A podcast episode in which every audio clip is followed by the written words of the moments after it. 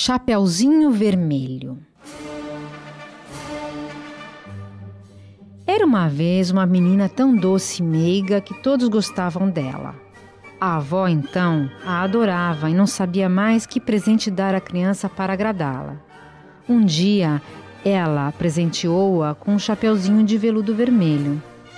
O chapeuzinho agradou tanto a menina, ficou tão bem nela, que era que ia ficar com ele o tempo todo. Por causa disso, ficou conhecida como Chapeuzinho Vermelho.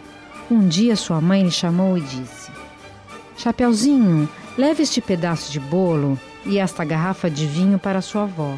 Ela está doente e fraca e isso vai fazê-la ficar melhor. Comporte-se no caminho e de modo algum saia da estrada, ou você pode cair e quebrar a garrafa de vinho, e ele é muito importante para a recuperação de sua avó. Chapeuzinho prometeu que obedeceria sua mãe e, pegando a cesta com o bolo e o vinho, despediu-se e partiu. Sua avó morava no meio da floresta, distante uma hora e meia da vila. Logo que Chapeuzinho entrou na floresta, um lobo apareceu na sua frente. Como ela não o conhecia nem sabia que ele era um ser perverso, não sentiu medo algum. Bom dia, Chapeuzinho! saudou o lobo. Bom dia, lobo, ela respondeu. Aonde você vai assim tão cedinho, Chapeuzinho? Vou à casa de minha avó. E o que você está levando aí nessa cestinha?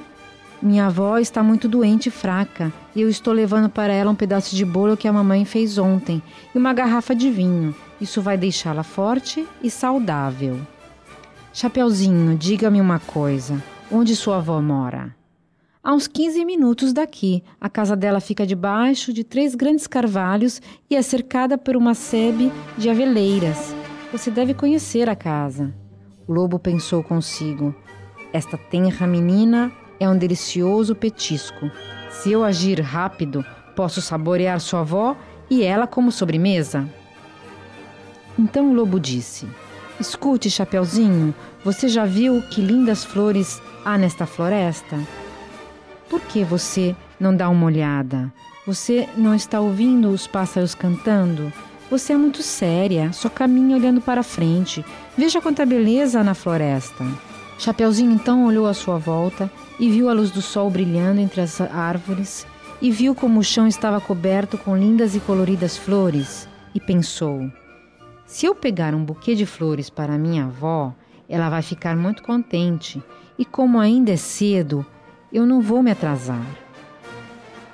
E saindo do caminho, entrou na mata, e sempre que apanhava uma flor, via outra mais bonita adiante, e ia atrás dela, e assim foi entrando na mata cada vez mais.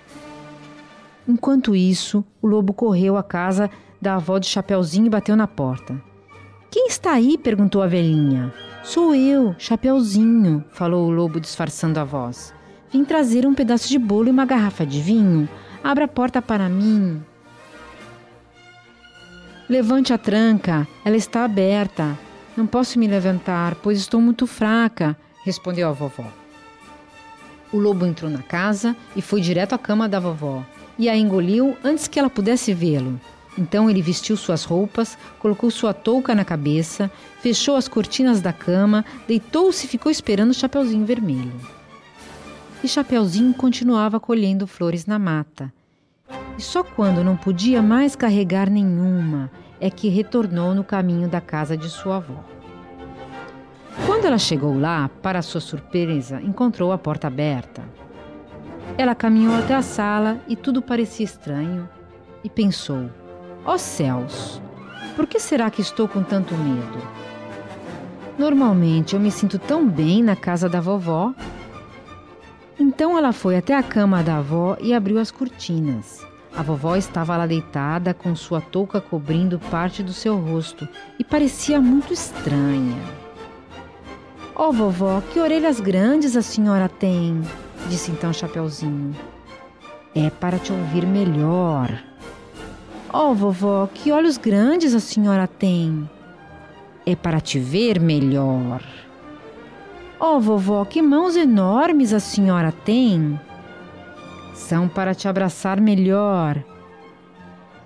Oh, vovó, que boca grande e horrível a senhora tem!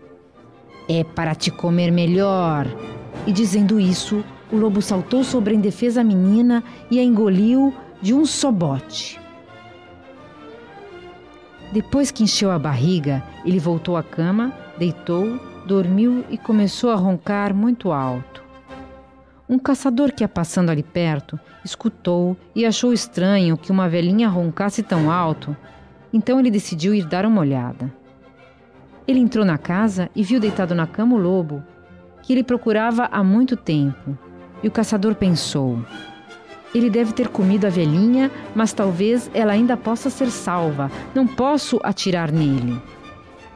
Então ele pegou uma tesoura e abriu a barriga do lobo.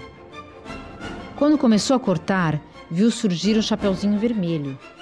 Ele cortou mais e a menina pulou para fora, exclamando: Eu estava com muito medo, dentro da barriga do lobo é muito escuro.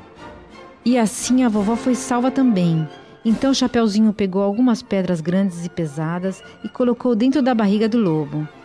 Quando o lobo acordou, tentou fugir, mas as pedras estavam tão pesadas que ele caiu no chão e morreu.